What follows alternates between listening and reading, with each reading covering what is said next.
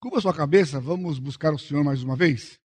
Pai, nós te louvamos pela tua bondade, pela tua graça e misericórdia, que tanto nos alcançou, como nos mantém e nos mantém ligados ao Senhor através do sangue do Senhor Jesus Cristo, da sua obra na cruz e a sua ressurreição.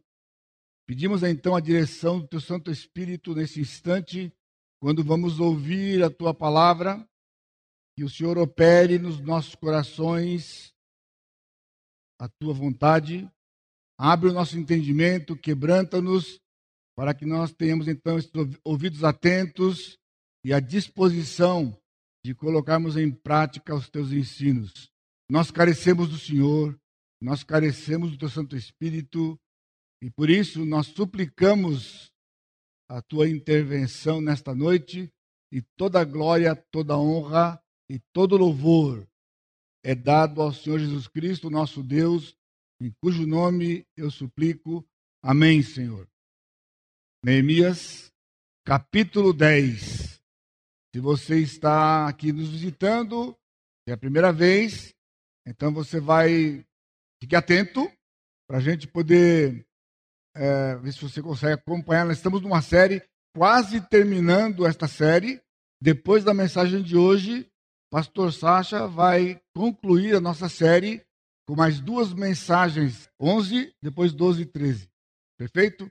Muito bem. Deixa sua Bíblia aberta para Neemias capítulo 10. Eu tenho essa tarefa. Obrigado mais uma vez aos irmãos do louvor, a compreensão de terem passado a palavra né, para mim mais cedo, devido à importância desses últimos domingos, o que nós estamos tratando nesse livro de, de Neemias com respeito à vida da nossa igreja. E Esdras de Neemias foi a série, tem sido a série, na verdade.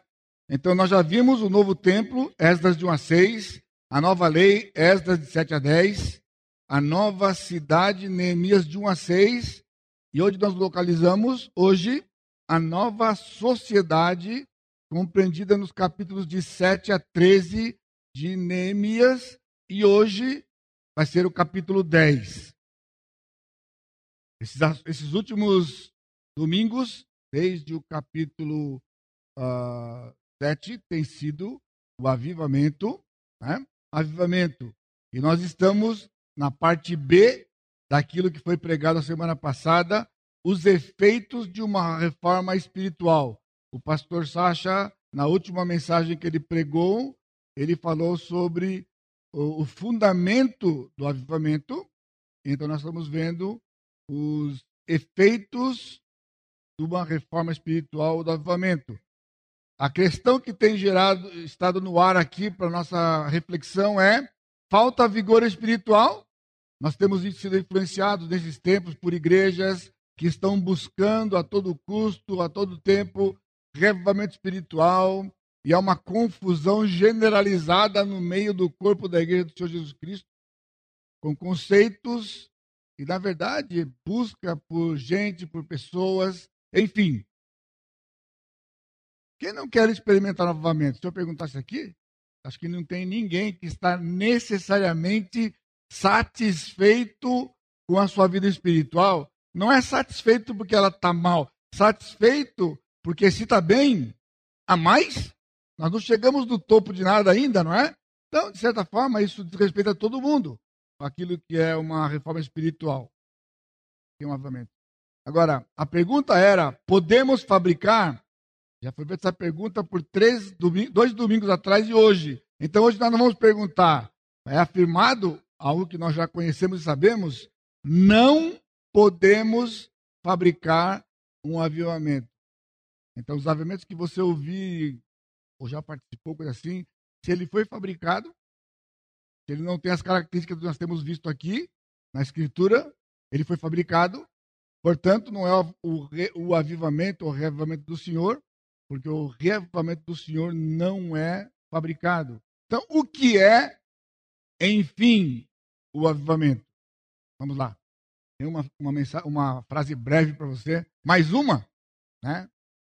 Vai estar lá no site para você, membro da igreja, então você não precisa necessariamente anotar, eu quero mais que você preste atenção Acompanhe lá o slide, mas não perca tempo anotando o slide. Se você quiser anotar comentários, você pode e deve fazê-lo, mas não perder tempo escrevendo lá, porque isso vai, vai, tá, vai ter, você vai ter acesso depois. Então, o que é o avivamento? Terminando então esses três capítulos, o agir sobrenatural de Deus por meio da sua palavra, que é o fundamento do avivamento, né? Então, o agir sobrenatural de Deus por meio da sua palavra, que produz efeitos, foi de domingo passado, quais efeitos? Arrependimento, louvor e adoração, confissão penitente e súplica. Então foi o nosso desafio na semana passada. Então, o que é um avivamento em termos bíblicos?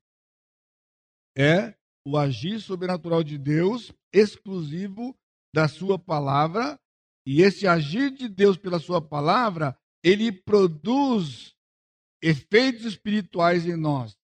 Nós vimos então, exemplo aquilo que aconteceu com o povo de Israel, arrependimento, louvor e adoração, confissão penitente e súplica. Então vamos ler o texto, você pode abrir aí a sua Bíblia, ou se já está aberta, em Neemias capítulo 10, embora o texto seja longo, eu vou tentar ler o mais rápido que eu puder, e você vai acompanhando lá os slides, porque ele está já subdividido para você poder acompanhar. Verso 38 do capítulo 9. Por causa de tudo isso, estabelecemos aliança fiel e o escrevemos e selaram-na os nossos príncipes, os nossos levitas e os nossos sacerdotes. De 1 a 27. Os que selaram foram Neemias, o governador, filho de Acalias e Zedequias, Seraías, Azarias, Jeremias, Pazura, Amarias, Malquias, Atus, Sebanias, Maluque, Arim, Meremote, Obadias, Daniel, Gineton, Baruque, Mesulão, Abias, Miamim, Maazias, Bilgai, Semaías, esses eram sacerdotes. E os levitas, Jesua, filho de Azanias, Binu e dos filhos de Enadade, Cadmiel, e os irmãos deles, Sebanias, Odias, Quelita, Pelaías, Anã, Mica, Reobe, Azabias, Acur, Serebias, Sebanias, Odia, Odias, Bani, Benuni, Beninu, na verdade. Os chefes do povo, Parós, Paate, Moabe, Elão, Zatu, Bani, Buni, Asgab, Asgad, Bebai, Adonias, Bigvai, Adim, Ater, Ezequias, Azur, Odias, Azum, Bezai, Arif, Anatote, Nebai, Magpias, Mesulão, Ezir, Mesesabel, Zadok, Jadua, Pelatias, Anã, Anaías, Uséias, Ananias, Assub, Aloés, Pilha, Sobec, Reum, Azabná, Maazéias, Aías, Anã, Anã, Maluque, Arim e Baná. Você como o pessoal tem dificuldade para arrumar nome para filho, né? Aí, ó. Quanto aqui? Verso 28 e 29, uma adesão acontece pelo resto do povo, sacerdotes, levitas estrangeiros que decidiram seguir o Senhor com juramento sobre a maldição.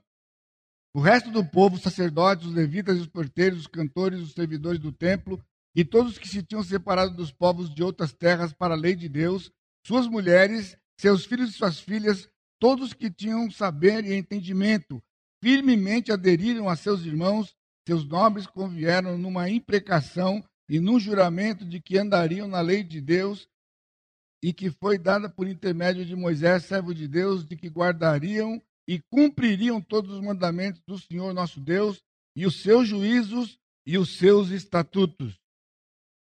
Uma descrição do conteúdo da aliança estabelecida discriminada por tópicos. Versículo 30. De que não daríamos as nossas filhas aos povos da terra, nem tomaríamos as filhas deles para os nossos filhos, de que trazendo os povos da terra no dia de sábado qualquer mercadoria e qualquer cereal para venderem, nada compraríamos deles no sábado, nem no dia santificado, e de que abriríamos mão da colheita do ano sétimo e de toda e qualquer cobrança. Também sobre nós pusemos preceitos impondo-nos cada ano a terça parte de um ciclo para o resto, para o serviço da casa do nosso Deus, para os pães da proposição, para a contínua oferta de manjares, para o contínuo holocausto dos sábados, das luas novas, para as festas fixas e para as coisas sagradas, para as ofertas pelo pecado, para fazer expiação por Israel e para toda a obra da casa do nosso Deus. Nós, os sacerdotes, levitas e o povo, deitamos sorte acerca das ofertas da lenha que se havia de trazer à casa do nosso Deus, segundo as nossas famílias, a tempos determinados de ano em ano, para se queimar sobre o altar do Senhor nosso Deus, como está escrito na lei. E que também traríamos as primícias da nossa terra e todas as primícias de todas as árvores frutíferas de ano em ano à casa do Senhor. Os primogênitos dos nossos filhos e os do nosso gado, como está escrito na lei, e que os primogênitos das, das nossas manadas e das nossas ovelhas traríamos à casa do nosso Deus, aos sacerdotes que ministram nela. As primícias da nossa massa, as nossas ofertas, o fruto de toda a árvore, o vinho e o azeite, traríamos aos sacerdotes das câmaras da casa do nosso Deus. Os dízimos da nossa terra aos levitas, pois a eles cumpre receber os dízimos em todas as cidades onde há lavoura, os sacerdotes, filho de Arão, estarão com os levitas quando estes receberem os dízimos. Os levitas trariam os dízimos dos dízimos à casa do nosso Deus, às câmaras da casa do tesouro. Porque aquelas câmaras, os filhos de Israel e os filhos de Levi devem trazer ofertas do cereal, do vinho, do azeite, porquanto se acham ali os, os vasos do santuário, como também os sacerdotes que ministram, e os porteiros e os cantores, e assim não desampararíamos a casa do nosso Deus. Amém? Então, irmãos, sem dúvida, este é um, é um, capítulo na Escritura que, quando você lê ou você leu, você fala: o que, que tem a ver isso aqui comigo hoje? Por que está na Bíblia isso aqui? Esse monte de nome que a gente não consegue pronunciar, né? Eu não queria apelar aqui, mas nessa série de nomes aqui, como são nomes de homens, vocês perceberam que tem uma porção de José e João aqui, não percebeu? Ou não? Alguém percebeu que tem José e João aqui? Na lista que eu li? Vocês estão muito quietinhos. Vocês estão dormindo? Não pode dormir, pessoal. Alguém percebeu que tem João e José aqui ou não? Não percebeu? Como não? Numa lista dessa aqui, quantos nomes foram repetidos? Teoricamente, os nomes foram repetidos, eram José e João da época. José e João. Não é assim? Dentre as pessoas aqui sempre tem, de tantas pessoas, X são José. Então aqui, né? Você vê, é, todos os nomes que repetem aqui dois, três, quatro vezes na lista, pessoas diferentes, era um nome comum. Eram nomes comuns no meio deles, por isso se repetem aqui. Ok? Só uma brincadeira para você descontrair aí, ok? Então vamos lá. Neemias 10. A nossa frasezinha hoje. Fazer com o João Pedro, dá para decorar? Essa é a terceira frase dessas semanas, ok? O que temos em Neemias 10?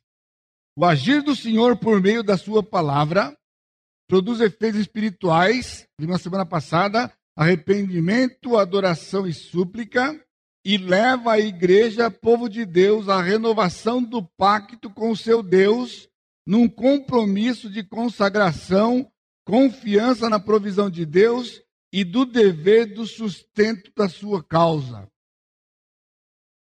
Então, o agir do Senhor por meio da sua palavra, que é o fundamento do avivamento, produz efeitos, na semana passada, arrependimento, oração e súplica, e leva a igreja, que é povo de Deus, à renovação do pacto com o seu Deus, num compromisso de consagração, confiança na provisão de Deus e do dever do sustento da sua causa.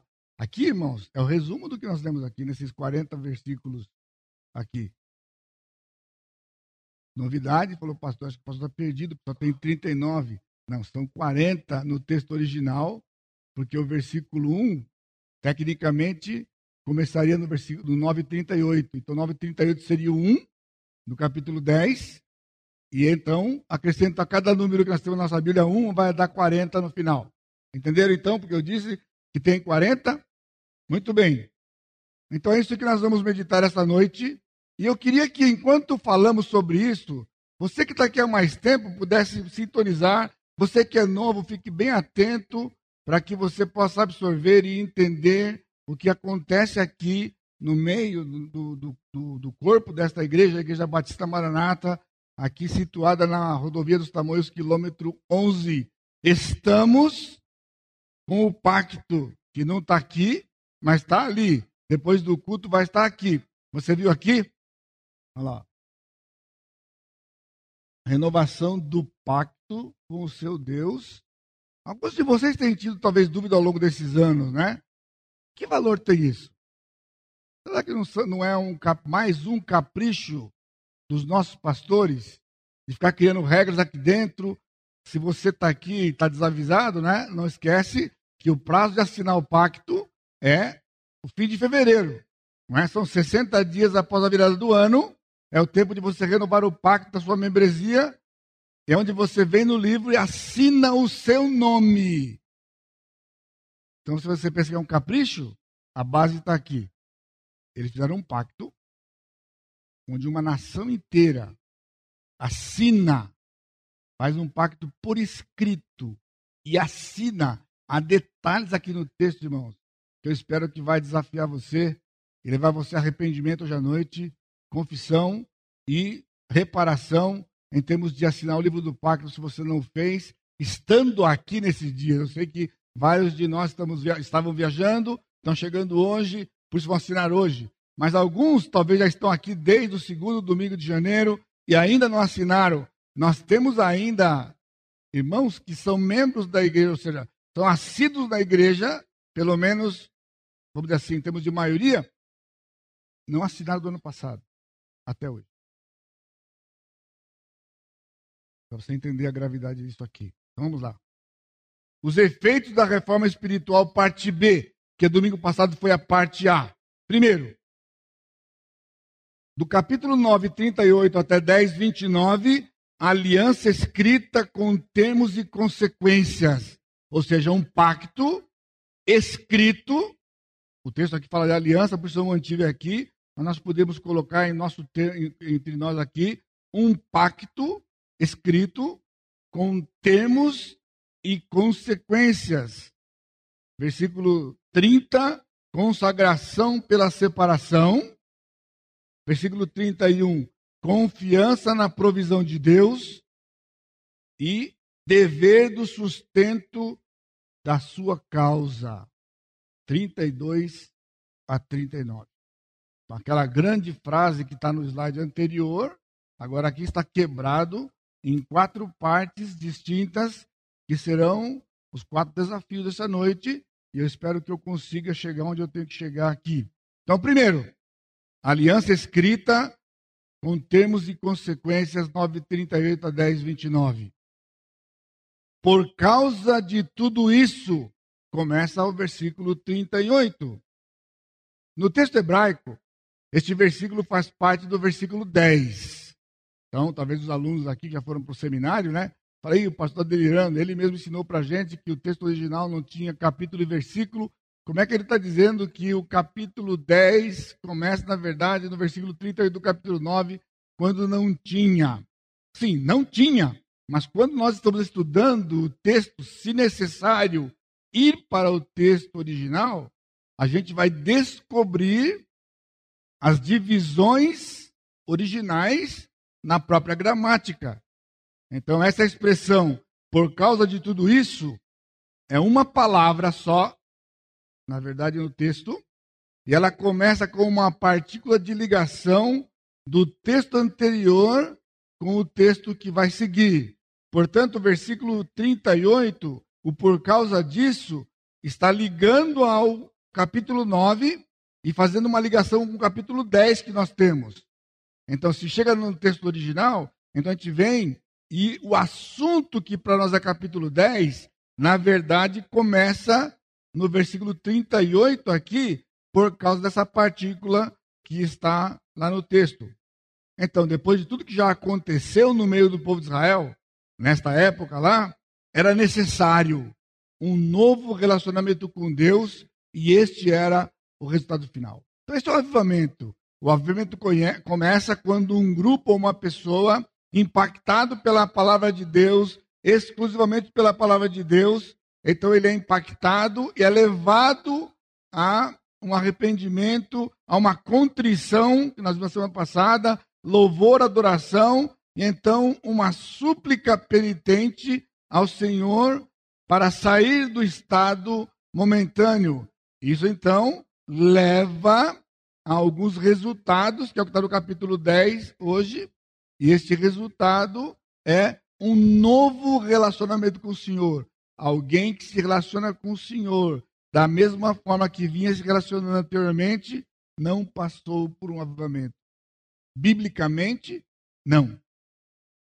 Periga de você estar vivendo uma inércia, uma mornidão. Lembrando de outros tempos atrás, né? Vida cristã, se não está subindo, descendo. Vida espiritual, vida cristã não tem platô. Então não tem aquela de eu estou indo bem. Não. Ou você está crescendo, ou você está caindo. Todos nós aqui estamos divididos distintamente nesses dois grupos. Ou você está crescendo, ou você está caindo, ou descendo. Posso dizer mais ainda? Se não está crescendo, automaticamente está caindo. Não tem aquela, não. Eu não estou crescendo, pastor, mas eu venho bem aqui, eu estou até uns dois anos que eu estou. Não, não, se você está.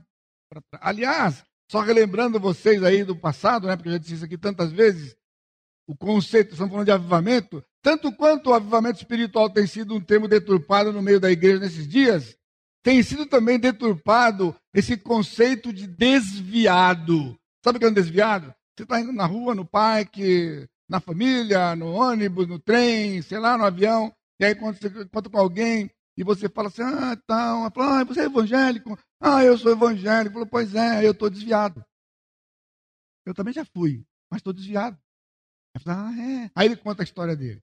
Ah, eu fui lá, meus pais nasceram na igreja, aquela coisa toda tal. Na adolescência eu rapei fora. Desde então, ou então, eu me decepcionei com a igreja, tá, tá, tá, tá, tá, tá, tá, tá, desviado. Aí então, quando eu trago esse assunto, se eu fosse pregar hoje, o desviado espiritual, todos vocês desligariam o botãozinho. Ou seja, e a mensagem do pastor hoje não tem nada a ver comigo. Aliás, o pastor deve estar pirado, porque pregar sobre desviado para o povo que está aqui no culto hoje à noite, o desviado está fora, o desviado está em outro lugar, não está aqui. Então vamos ver biblicamente. Desviado é o seguinte: se você já esteve mais perto de Deus do que você está hoje, você está desviado desse tanto. Entendeu?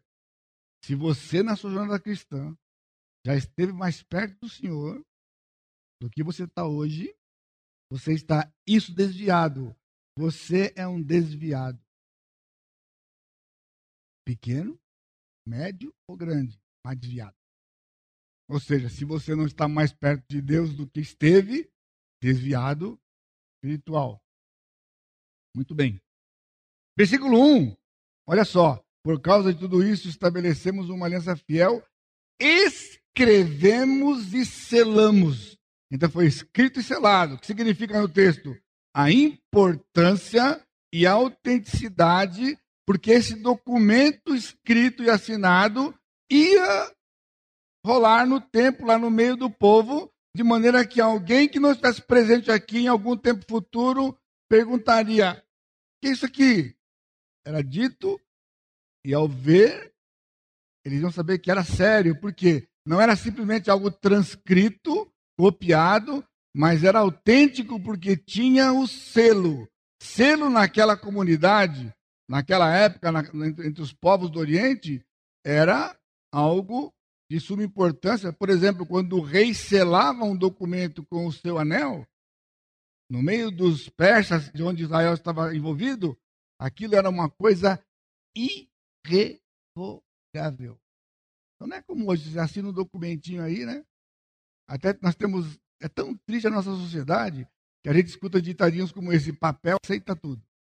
Você vai, assina um contrato, né? tá confiando de que o negócio é escrito tal, aí de repente quando chega lá, a pessoa fala, ó, seguinte, você está fora da coisa aí, então você vai ter que pagar mais tanto. Vai comprar um imóvel? Aí fala assim, como pagar mais tanto? Eu estou nas cláusulas do contrato aqui, está tudo certo. Não, aqui tem um negocinho que você não leu. Aí ele traz uma lupa para você, ó, desse tamanho assim, ó. Aquela letrinha desse tamanho que você não leu. Está escrito naquela letrinha. Não é assim que nós somos aqui na nossa cultura? O pessoal fala sobre isso? Não. Naquela época não tinha essa coisa, não. Escrito, selado, autêntico e irrevogável. Agora, irmãos, presta atenção. Versículo 1. Os que selaram foram. Qual é o primeiro nome? Neemias, o governador. Eu não sei se você. A gente é todo desavisado, né? Porque eu não sei quantos de vocês já perceberam que desde que o livro do pacto foi criado aqui na igreja, na noite do dia 31 de dezembro, quando vira para o dia 1 depois da meia-noite, e o livro é assinado, o primeiro a assinar sou eu. Só aquele texto que está escrito lá em cima, me comprometo, me comprometo, me comprometo, me comprometo, eu assinei antes de vocês, me comprometo. E abaixo, então, os demais pastores, suas esposas, e aí então faz uma fila aleatória e começa a assinar. Então significa que nós não temos muita noção do que significa exatamente um pacto. E eu espero que você gaste tempo durante a semana relendo esse texto para ficar bem dentro do seu coração, porque o texto aqui diz que Neemias assinou primeiro e depois de Neemias assinaram os sacerdotes, depois dos sacerdotes, os levitas, e depois dos levitas, os chefes do povo. E só depois o povo aderiu. Ou seja, de certa forma, eu não estou aqui para lhe julgar, eu vou, eu vou, explicar isso talvez uma dezena de vezes durante o culto hoje, né? Não estou aqui para lhe julgar, nem para lhe cobrar, nem para dar dura, nem nada. É apenas para mostrar para você se estamos no texto ou não estamos no texto. Porque uma vez que nós, pastores, assinamos, se você reconhecesse a importância do pacto e entendesse o porquê que eu assino primeiro e nós, pastores, assinamos primeiro, os líderes demais viriam em seguida para assinar. E só estaria aberto para a comunidade depois que todos os líderes tivessem assinado. E se eu fosse fazer um negócio desse, a igreja nunca ia assinar tudo. Porque mesmo os líderes, muitas vezes, tem que ficar laçando depois de fevereiro, laçando o cidadão para poder assinar o livro, porque falava, ah, é apenas uma assinatura, que importa que meu... Já ouvi até isso aqui, ó. Pastor, que me importa que meu nome está no livro da vida. Pô, que bacana, né? Pô, eu não estou aqui para questionar se o seu está no livro da vida ou não, e nem vou dizer que não está se não estiver nesse aqui sei, a questão é. Então, porque esse nome está no livro da vida, esse pessoal aqui tinha o um nome no livro da vida também. No livro da vida. Mas assinaram um pacto, escreveram, assinaram, não reclamaram, assinaram, entendendo que a liderança é modelo. Então tem o modelo do modelo, nossos pastores, modelo do rebanho, os demais líderes debaixo desse modelo, modelo para os seus liderados, Irmãos, é o que está aqui. Por isso que eu disse, é o texto que você leria. Assim, mas agora você está vendo a força do texto, porque esse texto está aqui na palavra? Detalhes. Não é uma lista de nomes, irmãos. Não é simplesmente uma lista de nomes. Isso aqui são princípios bíblicos que a igreja não vive, porque diz que isso aqui tem a ver com Israel no Velho Testamento. Então, eu, eu vejo os meus colegas sofrendo todo o tempo, lutando com respeito aos membros da igreja. Por quê? Porque se isso aqui é do Velho Testamento, logo não é praticado na igreja hoje. Se não é praticado na igreja hoje. Né? Então, eu queria que você, a partir de hoje, olhasse para este livro, olho diferente, né? e desse valor a isso. Não é capricho, irmão.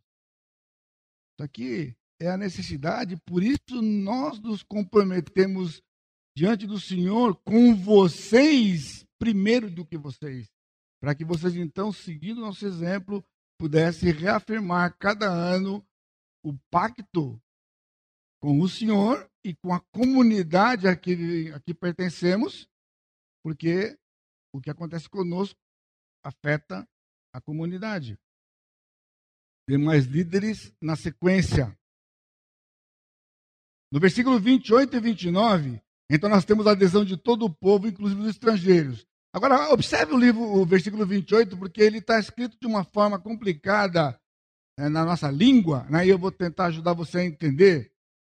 O resto do povo, os sacerdotes, os levitas, os porteiros, os cantores, os servidores do templo e todos os que se tinham separado dos povos de outras terras para a lei de Deus, eu pergunto: quem são? Judeus? Não. Não judeus. Olha o texto. E todos os que se tinham separado dos povos de outras terras para a lei de Deus eram estrangeiros que romperam com os seus deuses de onde estavam para aderirem à lei do Senhor dada por Moisés e agora assinavam o pacto junto com o povo de Israel, com os judeus, suas mulheres, seus filhos, suas filhas, todos que tinham saber e entendimento. Portanto, criança pequena não entrou. Bebezinho não entrou. Isso aqui não é coisa de batista, não, irmãos. Está aqui no texto. Aqueles que tinham saber e entendimento. Quem não estava entendendo o que estava acontecendo não assinava nada. Então eram estrangeiros que estavam no meio do povo de Israel, tinham voltado da Babilônia junto com os judeus e chegando lá, tendo em vista a manifestação de Deus, esse avivamento no meio do povo de Israel, eles aderiram, disseram: Nós também queremos fazer parte disto. Nos comprometer, se comprometeram então através de juramento e advertências, no caso, maldições. Ok? Então, uma adesão significativa dos estrangeiros num pacto com a lei de Moisés. Agora, versículo 29. Aderiram seus irmãos sobre os seus nobres, convieram numa imprecação. A imprecação aqui, a ideia é de maldição. Né? Era um juramento com imprecação, tipo, a gente promete isso, consciente que se não fizermos isso, o Senhor vai agir assim com disciplina. Essa é a imprecação.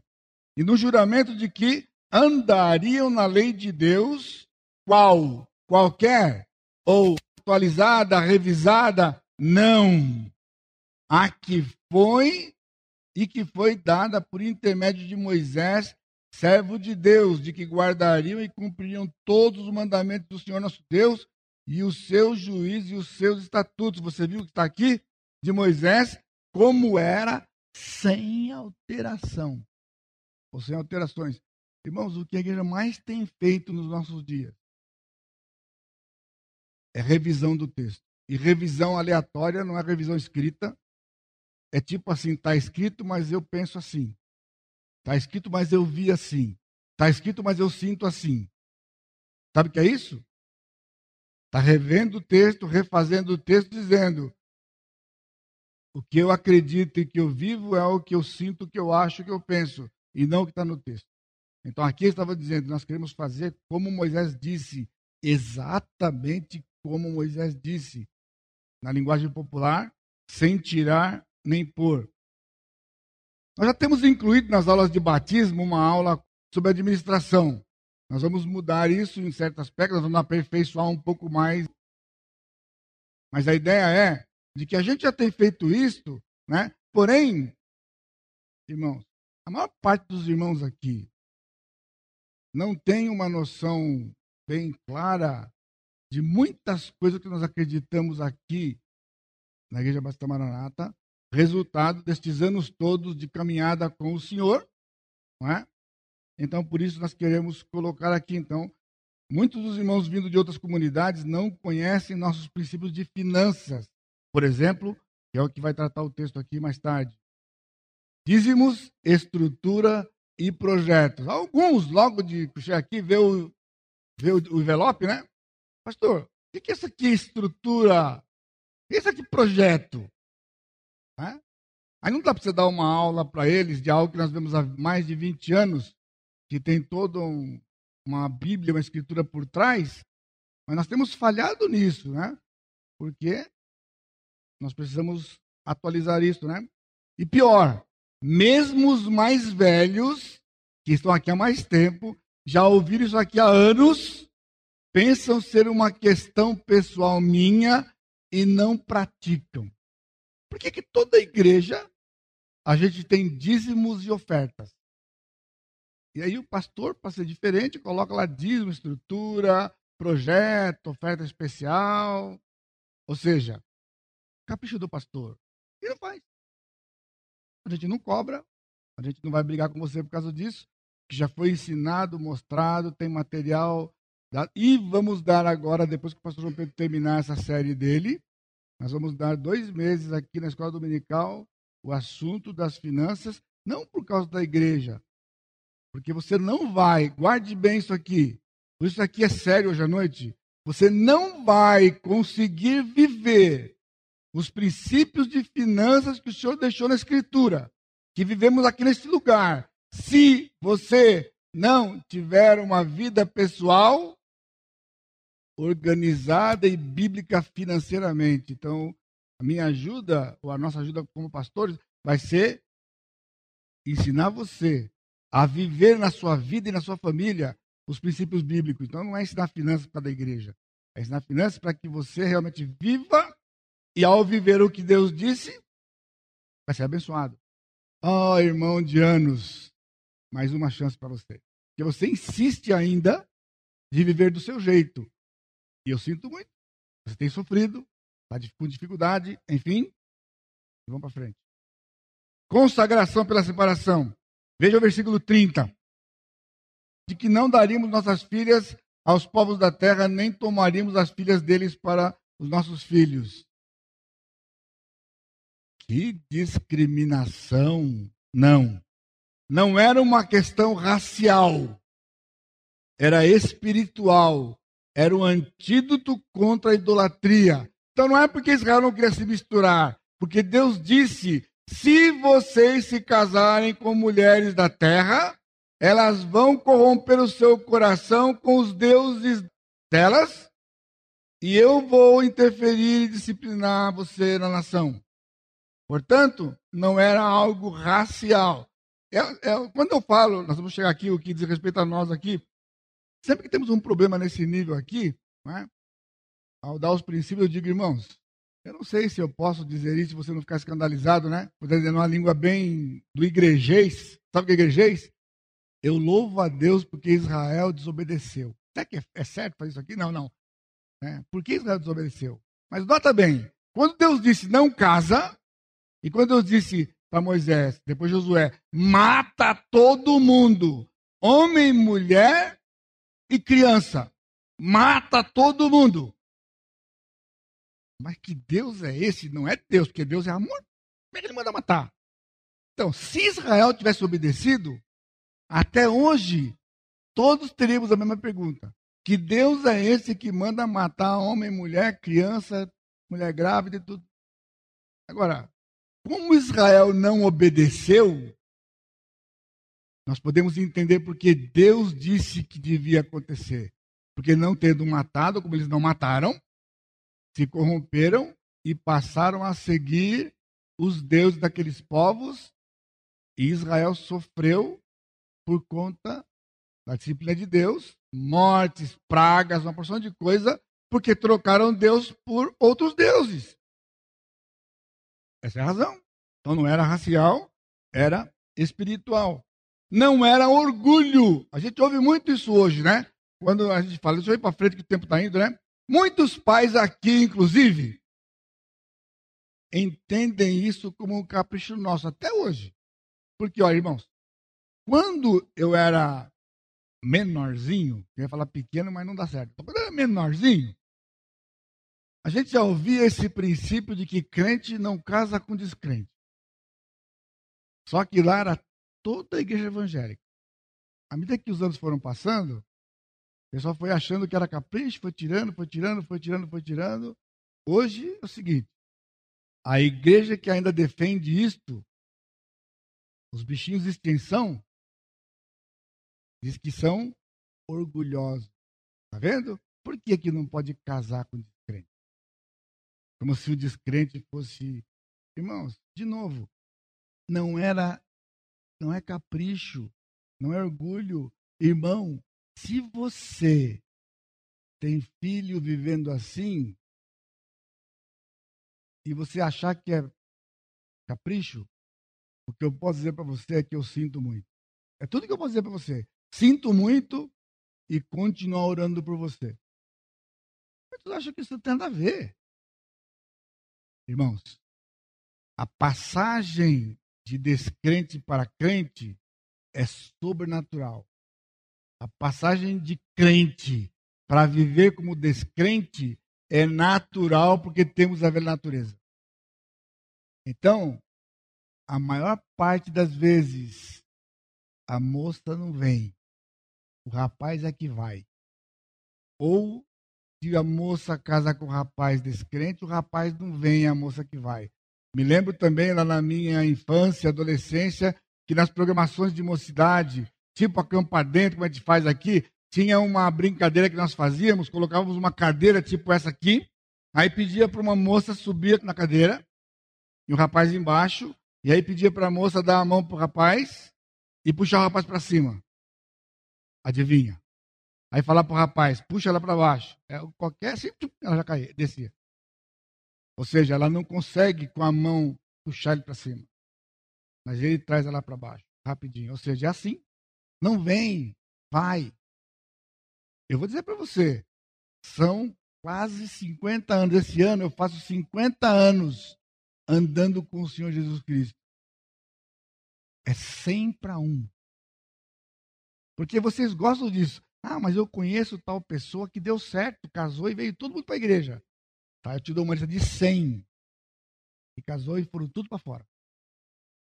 Sim, mas você acha que você é um dos 100. Aliás, todo mundo quer ser um dos 100. Pessoal, não existe possibilidade de todo mundo ser um dos 100. 100 é mais que um.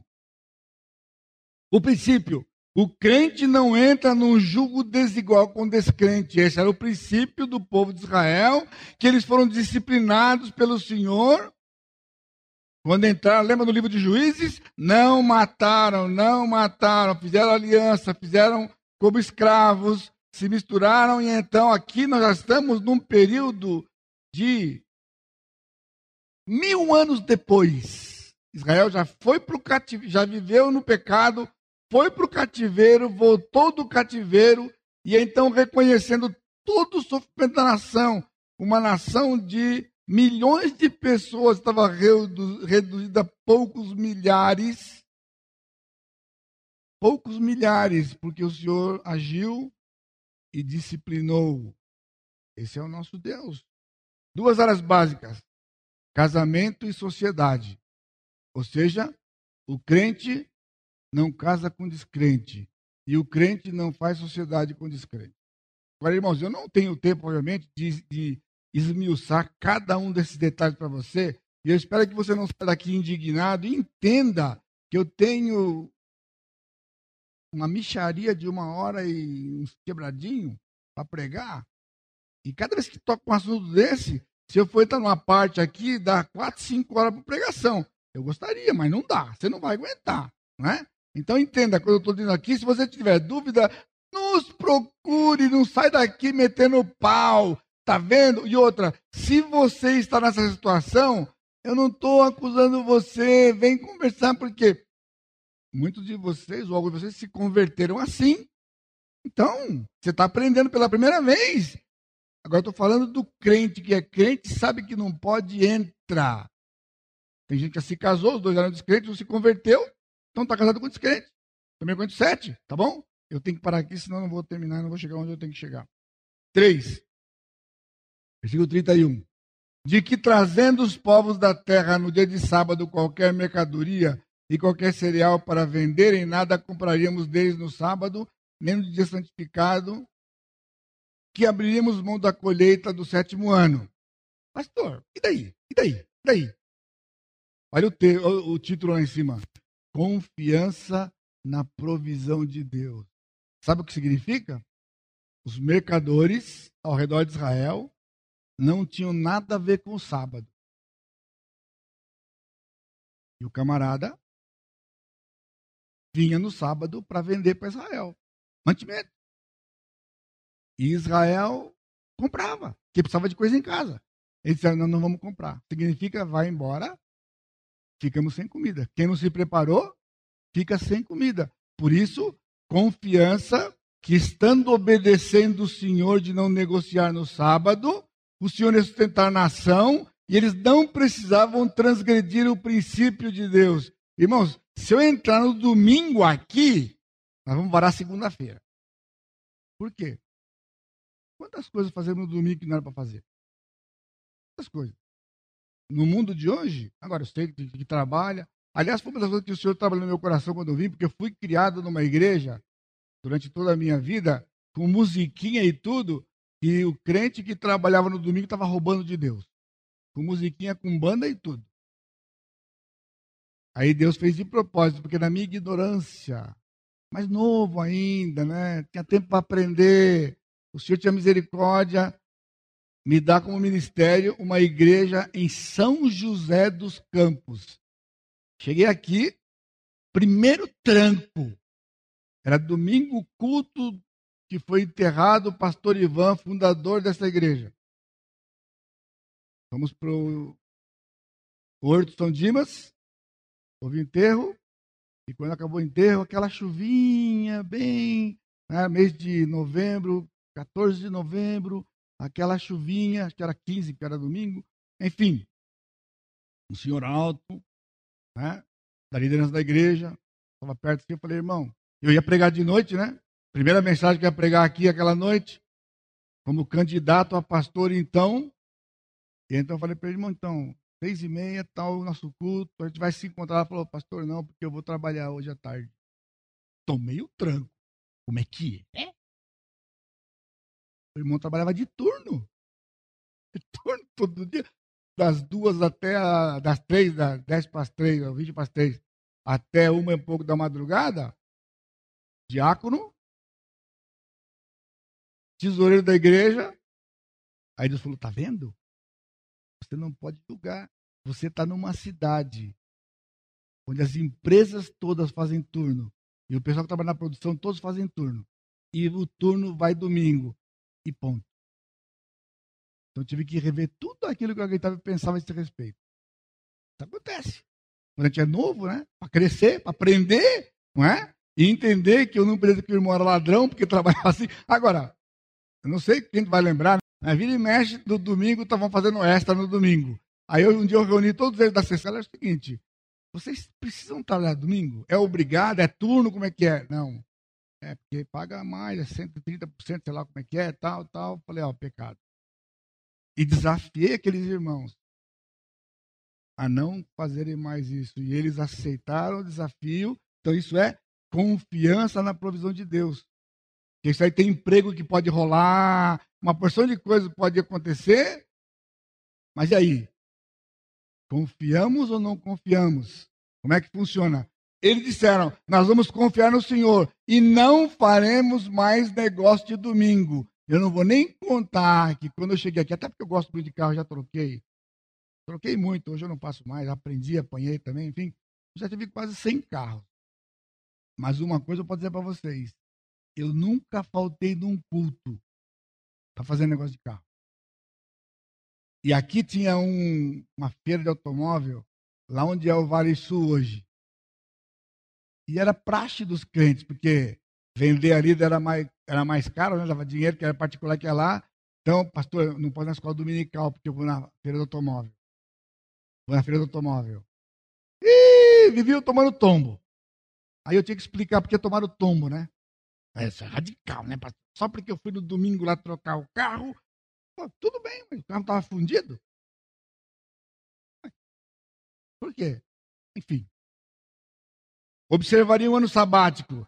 Você sabe, Israel foi para o cativeiro simplesmente porque não observaram o ano sabático.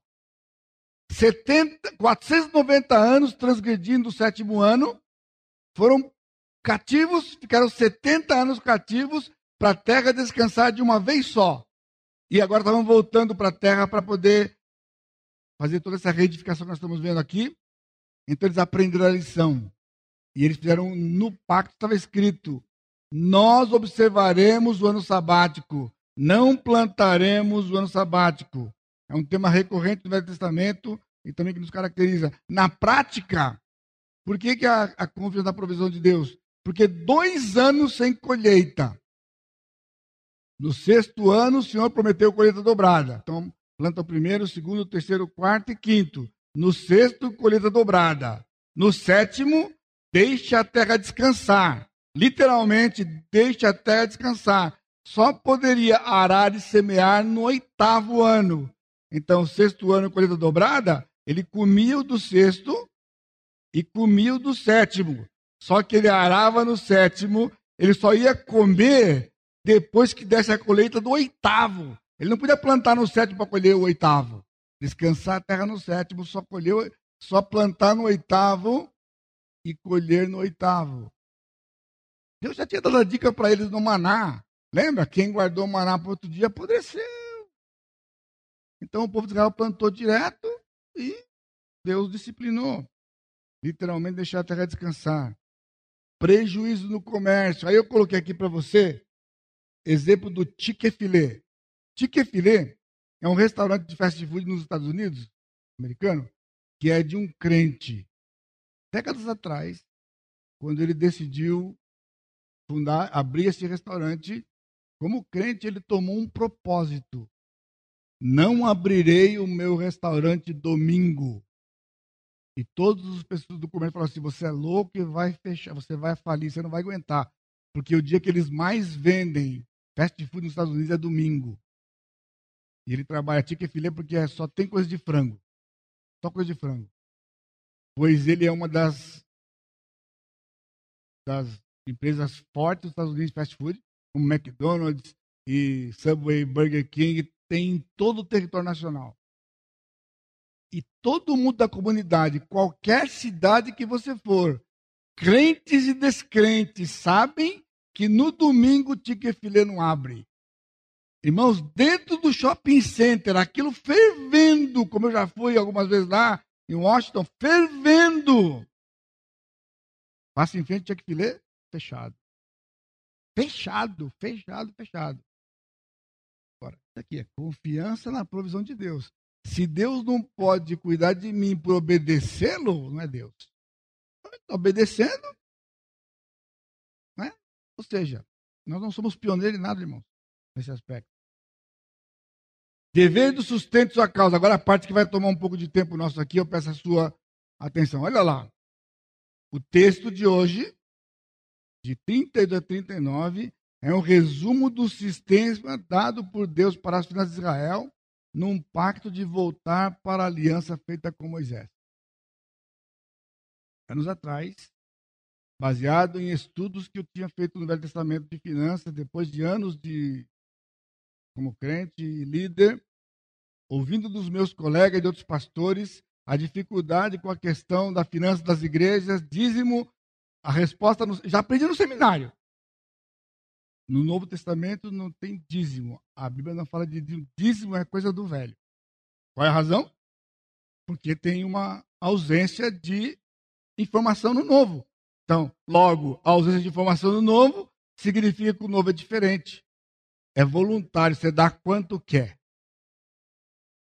Se quer. Então, é isso que as igrejas ensinam, é isso que as igrejas vivem. E por isso sofrem um ensino errado, distorcido da Escritura. Baseado nisso, então, na época, eu expliquei para a igreja a razão de que não há informação no novo é porque prevalece o velho. Nós não somos uma igreja neotestamentária, como dizem aí. Nós somos uma igreja que continua crendo em toda a Escritura, 66 livros, 39 no Velho e 27 no Novo. Portanto, os princípios do Velho, se são princípios, eles são atemporais e aculturais. Portanto, se dízimo era princípio, vale para hoje. Então ele não corrigiu. O que ele deu no novo, que tinha no velho, era mostrar a visão, porque o evangelho ia para os gentios, então tudo que precisava ser adaptado para os gentios tinha informação nova. O que não tinha informação nova, os gentios iam seguir o Velho Testamento, e assim nós temos aí uma porção de coisa aí que eu não tenho tempo de mostrar para você aqui. Só que nós temos claramente a estrutura para adoração, o serviço e os dízimos. Eu vou ler rapidamente duas passagens para você. É, Levítico 27, 30. Levítico 27, 30 a 33. Também todas as dízimas da terra, tanto do grão do campo como do fruto das árvores, são do Senhor. Santas são ao Senhor. Se alguém das suas dízimas quiser resgatar alguma coisa, acrescentará a sua quinta parte sobre ela. Então, dízimo no Velho Testamento tinha multa de 20%. Se o camarada não desse o dízimo, ele se arrependesse e viesse dar o dízimo, 20% de, de juros. Entendeu que é a quinta parte? 100 dividido por 5, na sua calculadora, calculadora científica, 20. Está escrito aqui. A gente não está nesse nível aqui, não, pessoal. Não precisa ficar assustado você que está aqui, não. A gente não tem juro aqui do dízimo, não.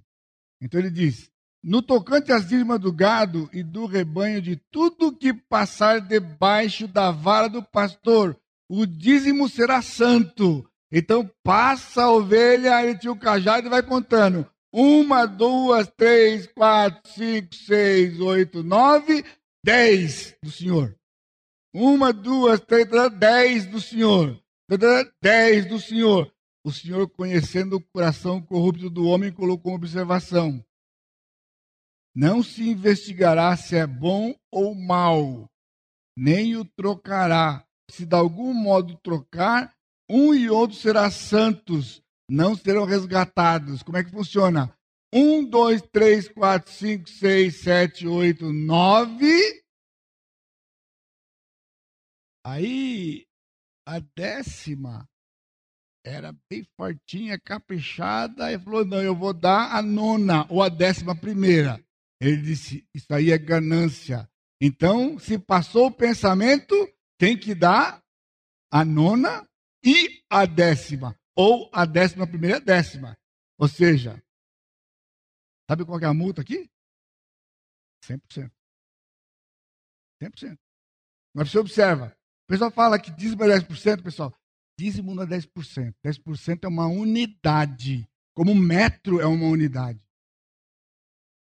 Você não, não tem um metro. Tem assim, um metro noventa e cinco que nem eu. Assim, um metro, não é? É um metro e né, você vai comprar um pano, dá três metros de pano. Meta é uma base, então dízimo é a base. Ele falou, o décimo me dá, o décimo me dá. Só que, esse não era o dízimo de Israel.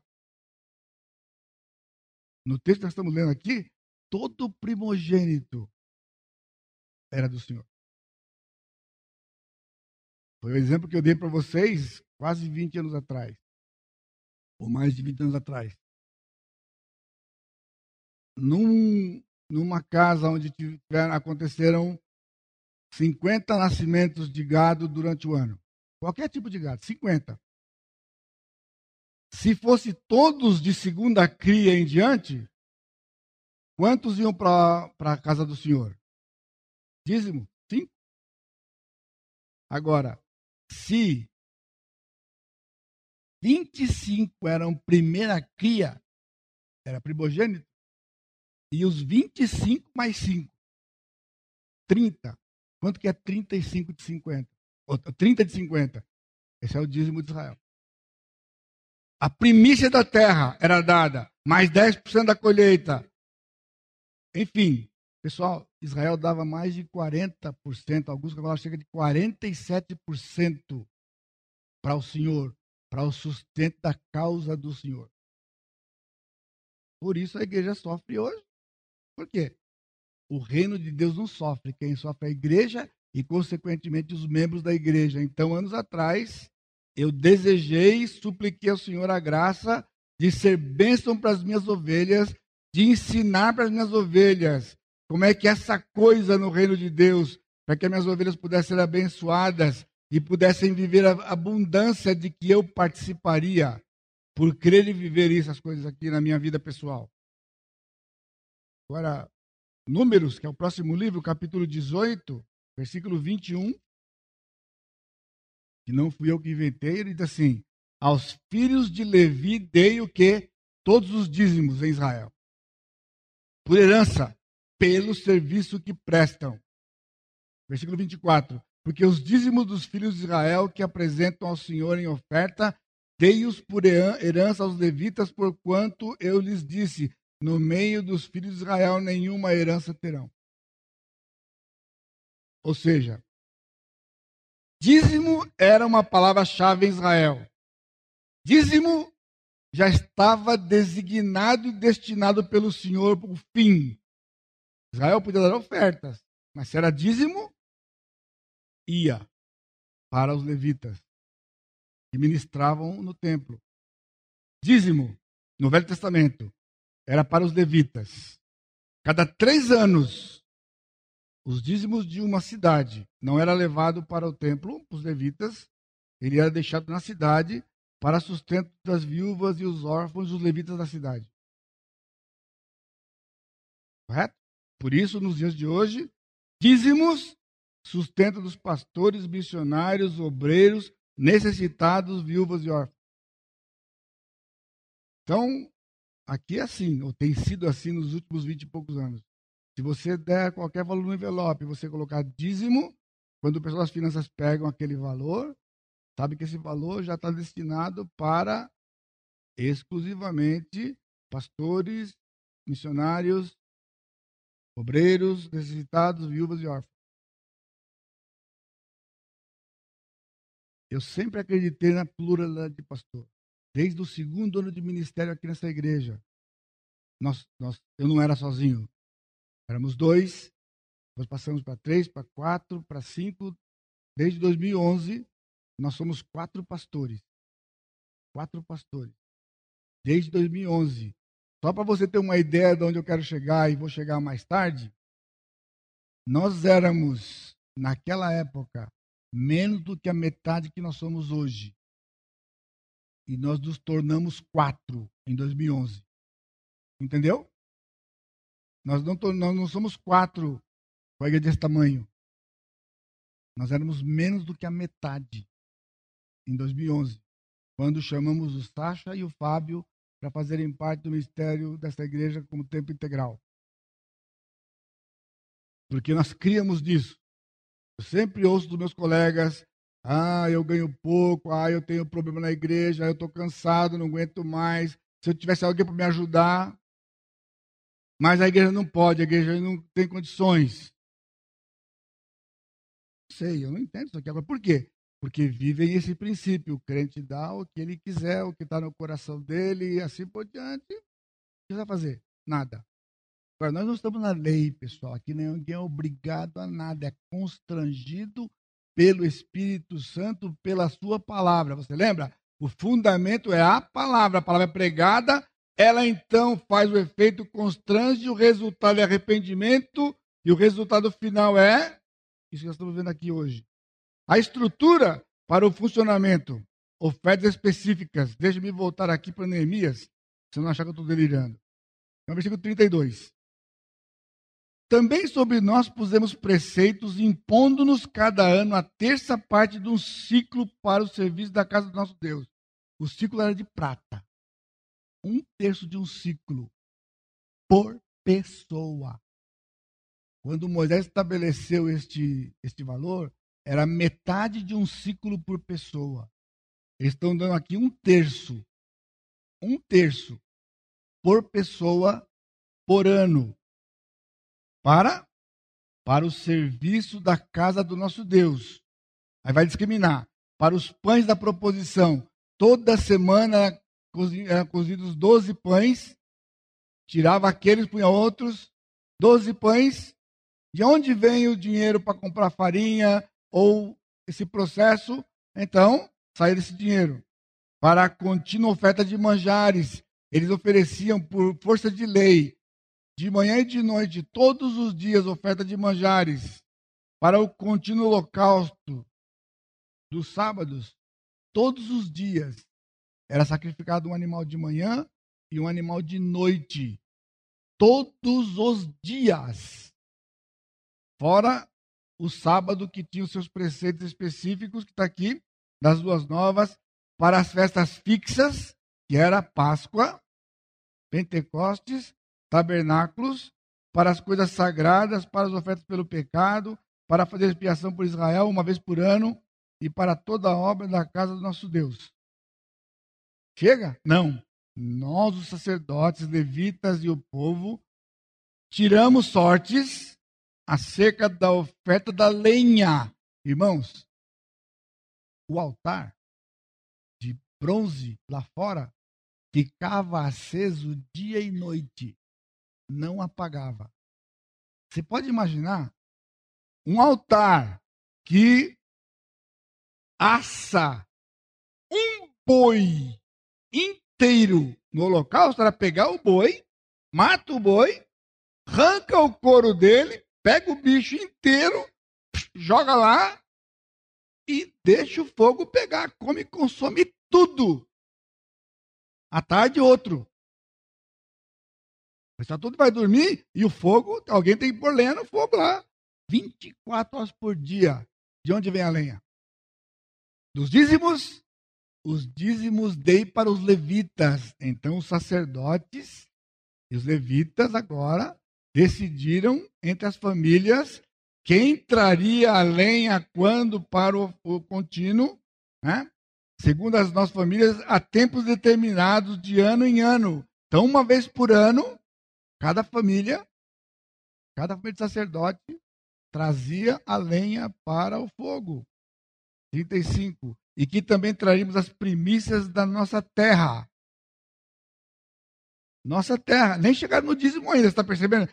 Tudo isso aqui, pessoal, é para poder manter a estrutura do culto de Israel. Os primogênitos dos nossos filhos, do nosso gado, como está escrito, os primogênitos das nossas manadas. 37. As primícias da nossa massa, as nossas ofertas, o fruto de toda árvore, o vinho, o azeite, traríamos ao sacerdote das câmaras. Agora vem finalmente os dízimos da nossa terra aos levitas, pois a eles cumpre receber os dízimos em todas as cidades onde há lavoura. Aí então os levitas e os sacerdotes que ministravam trariam o dízimo dos dízimos para o sustento do sumo sacerdote, que era o filho de Arão. Aí ele disse porque aquelas câmaras, entendeu? Então aqui nós temos um resumo daquilo que Moisés escreveu em Êxodo Levítico, Número de Deuteronômio, que é uma repetição, né? sobre como que a obra do Senhor seria mantida ou seja, a manutenção do culto do Senhor não tinha nada a ver com o sustento dos obreiros do Senhor. Que nós encontramos um pastor, isso nos Estados Unidos também, e outras partes do mundo. Um pastor, mas tem ar-condicionado, banco estofado, todas as dependências da igreja, chique, hoje com esse calor que tem, com ar-condicionado, com tudo, de onde vem esse dinheiro? Então toda a igreja é assim. Tudo que entra da igreja, de voluntário, é um bolo. Então, estabelece o salário do pastor, tira aquela fatia para o pastor. Se eles tiram primeiro, se tem algum missionário envolvido, tira do missionário. Isso teoricamente. E todo o restante do bolo é decidido diretamente, assim, constantemente o que fazer as melhorias, benfeitorias, e o salário do pastor já faz uma correção lá, marcado pelo governo, não sei o quê, tem que, chega aqui era assim. O que, que é a questão? Missionários deixavam o campo e deixam o campo. Aqui no Brasil, o pessoal vem aqui, aí eu, chega no dia de receber o pagamento, ele vai lá no banco. Aí chega lá, não caiu. Aí tem uma listinha de 30 igrejas que compõem o sustento dele. Aí então, ele chega lá na igreja, liga para o tesoureiro, sabe o que, que é, irmão? Nós estamos numa construção aqui, temos que pôr a laje, gastamos um saco de cimento, mas semana que vem o dinheiro vai para sua conta. Eu vi com esses olhos que a terra há de comer. Eu ouvi, participei infelizmente disso. E mudamos isso aqui na igreja. Mudamos isso aqui. Que não é assim que funciona. Quando o Marcelo chegou lá no, no Uruguai, que o pessoal falou: Que missão que você tá? Falou: Não tem missão, minha igreja mandou. Você é louco. Você é louco. Mas como é que eu sou louco? Está na Bíblia? Não, mas você é louco, não é assim. Ou seja, está na Bíblia, mas você é louco. Isso aqui é uma revisão do texto, porque o texto diz que é assim. A igreja que manda, a igreja que paga. Tá, e falou, aí, rapaz, é o seguinte, ó, o dia que os senhores não pagar você, você morre de fome. Ó, você tá com dúvida? Meu, meu pastor tá vindo aqui. Quê? Seu pastor? Pastor não vai no campo visitar missionário. Pastor larga o missionário no campo. Manda o dinheiro quando manda. Aí quando eu cheguei lá, ó, meu pastor tá chegando essa semana. Até brincava com ele, ó, ah, o teu patrão chegou, o teu patrão chegou. Eu ia lá conhecer esse pessoal. Vai para 11 anos, irmãos. Todos os anos, pela graça de Deus, eu fui duas vezes no campo visitar o Marcelo, ter um tempo com a família dele de três, quatro, cinco dias, uma semana. Todos os anos, à custa da igreja. Da igreja. Dos dízimos que entram, sustento dele integral. E com a participação dos irmãos, enfim, nas campanhas, assim, assim, assim por diante. Projetos, campanhas específicas para esse fim. Vivemos isto por cerca de 20 anos. Agora eu vou rapidinho aqui. Eu já li o texto para você. Então você viu que no texto aqui tinha estrutura e os dízimos. Estrutura e dízimo, coisas distintas no meio do povo de Israel. E eu ensinei aqui na igreja e vivemos isso por cerca de 20 anos. Deus supriu, Deus abençoou tantos crentes quanto a causa. Desde o princípio, Deus multiplica. Fomos abençoados, mas não fomos abençoados quanto Deus ia nos abençoar. Porque todo mês, quando é tomado as entradas da, estrutura, não é suficiente para a estrutura. Então, separa dos dízimos a prioridade, como a Bíblia diz, e depois então completa a estrutura. Sempre Deus foi generoso, nos abençoou, nos deu mais do que precisávamos. E fazendo o quê? Campanhas e campanhas para fazer as coisas e investindo. Na... Por isso somos quatro pastores. Hoje, para você ter uma ideia, oito famílias são sustentadas pela igreja entre nós aqui. Nunca faltou, que nunca foi o nosso conceito juntar dinheiro. Nunca foi. Quando o Collor tirou dinheiro de todo mundo, não levou um centavo da nossa igreja. Não tínhamos dinheiro no banco. Porque dinheiro tem que ser investido na obra. Entra, vai para a obra. Este lugar aqui foi adquirido pela igreja e pago praticamente à vista, quando nós éramos duzentas e poucas pessoas na igreja. Depois de tanto tempo, a gente está com medo. Medo do que está acontecendo no país, medo. Agora, presta atenção, que eu estou caminhando para o fim. Portanto, presta atenção. Poderíamos sustentar mais pastores hoje. Nós temos a necessidade de dois pastores: um de adoração e um de criança. 2012 já era o nosso plano de sustentar um pastor de adoração. Eu sei que, por exemplo, pastor de criança não é muito fácil de achar. Ou mais missionários. Por quê? Porque os necessitados têm sido supridos. Desempregados têm sido ajudados. Né? Órfãos, necessariamente a gente não tem. Viúva, era uma bênção para nós. 85% é para sustento de obreiros, então 15% só é estrutura. Então o dízimo dá uma força da estrutura. Mais pastores significa mais ovelhas. Você não tem essa informação. 2011, pastor Fábio e pastor Sacha entraram. Nos últimos quatro anos, o corpo da Igreja Batista Maranata dobrou de tamanho. Porque nós acreditamos, cresce a base, cresce num triângulo equilátero, nós acreditamos que a base aumenta, então sempre é estável. Foi assim desde que eu cheguei aqui. Nunca teve dinheiro, pessoal. Todas as vezes que eu trouxe assunto de sustentar mais obreiro, não tinha dinheiro. Mas sustentamos.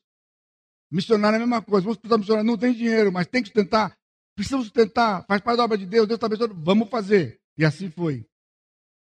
Há um projeto que você não sabe ainda para resolver o problema da sala das crianças. Não vou escutar um amém aqui. Então fizemos um projeto ano passado para construir um predinho ou então reformar essa parte lá do fundo. Aí qual foi o meu raciocínio. Ideia: usar a sua. Sabe o que aconteceu? Mas Deus tirou os recursos. Deus tirou os recursos. Vivemos por 20 anos, Deus abençoou, crescemos, multiplicamos os pastores, multiplicamos missionários, fizemos tudo o que tem que fazer por todas as crises que o Brasil passou. Nunca faltou, nunca aconteceu nada.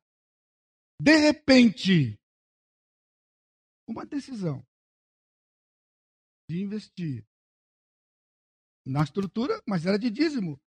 Irmãos, era dos levitas, Deus dava a sério isso, porque ele escreveu na palavra. Agora, se é um capricho meu, se é uma convicção minha, então isso aqui é uma pura coincidência. Agora, para quem tem acreditado, e eu estou ensinando isso aqui há mais de 20 anos, e a igreja chegou onde chegou por conta de viver o princípio, todo mundo, toda a gente vai, o pessoal fala, nossa, que interessante, eu nunca vi isso. Mas está na Bíblia, isso aqui não foi invenção minha, isso aqui não foi invenção nossa, não foi invenção do João Pedro, que é engenheiro, não foi isso aqui, pessoal. Bíblia, palavra de Deus, e aplicar e viver a palavra de Deus. O que fazer? Ou seja, a realidade de hoje, continuamos precisando dos pastores. Precisamos de dinheiro para a estrutura, porque está precária a coisa das crianças. Fizemos um puxadinho aqui atrás, que era para adulto, e vai ficar para as crianças. Porque as crianças têm prioridade. Sabe o que fazer? Arrependimento. Se há pecado, arrependimento. E depois voltar ao que fazíamos antes. Estrutura, campanha. A última que fizemos de vulto grande foi para colocar isso aqui. Ó. Em um mês, nós forramos a igreja. Campanha. Quando nós fizemos isso aqui, foi campanha. Então, agora presta atenção para encerrar. O tempo já foi. Não seremos uma igreja modelo se vivemos pelo que nós vemos. Avivamento não é emoção nem espetáculo, é o efeito causado pela palavra que produz arrependimento com a consciência da graça e misericórdia de Deus, resgata a vida em função do reino, vida próspera como resultado do investimento no reino de Deus e não apenas de uma boa administração, que vê em cada necessidade apresentada uma oportunidade de investimento, a liberdade de não participar. Há irmãos que vivem na escassez aqui. Eu já disse de público e vou repetir: vai continuar na escassez, porque não entendeu ainda que cada vez que é trazido aqui nesta igreja, nesse púlpito, uma necessidade, é a sua oportunidade de ser abençoado pelo Senhor. Amém? Sobre sua cabeça. Bendito Deus, eu te agradeço pelo poder da tua palavra. Te agradeço, Pai, porque o teu Santo Espírito fala aos nossos corações. Não me permita, Pai, deixar de ouvir a tua voz, deixar de te obedecer e pegar contra os meus irmãos. Ajuda-nos, Pai, a continuar caminhando debaixo da tua graça e buscando cumprir os teus princípios para a glória do Senhor. Eu te bendigo, te louvo, te agradeço no nome santo de Jesus, nosso Salvador. Que a graça do Senhor Jesus Cristo, o amor de Deus Pai e a consolação do Espírito Santo seja com todo o teu povo, hoje e sempre. Amém, Senhor.